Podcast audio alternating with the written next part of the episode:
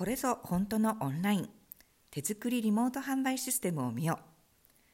黒竜交渉大慶市在住の任さんは外国人から中国式ハンバーガーと呼ばれるロージャーモーの店を経営している。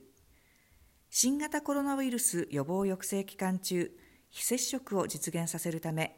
任さんは巻き上げ機とマイクなどを組み合わせたリモート販売システムを自作。店から十数メートル先のフェンスの外にいる客とのやり取りを可能にしている。任さんの店は団地の敷地内にあるため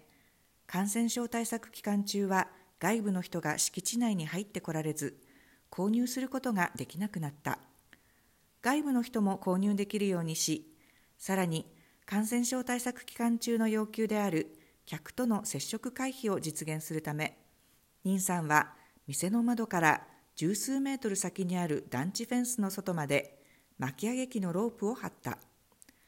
客がフェンスに取り付けられたマイクを通じて注文を行うと任さんは注文の品をロープにくくりつけ巻き上げ機で客の手元まで送り届ける。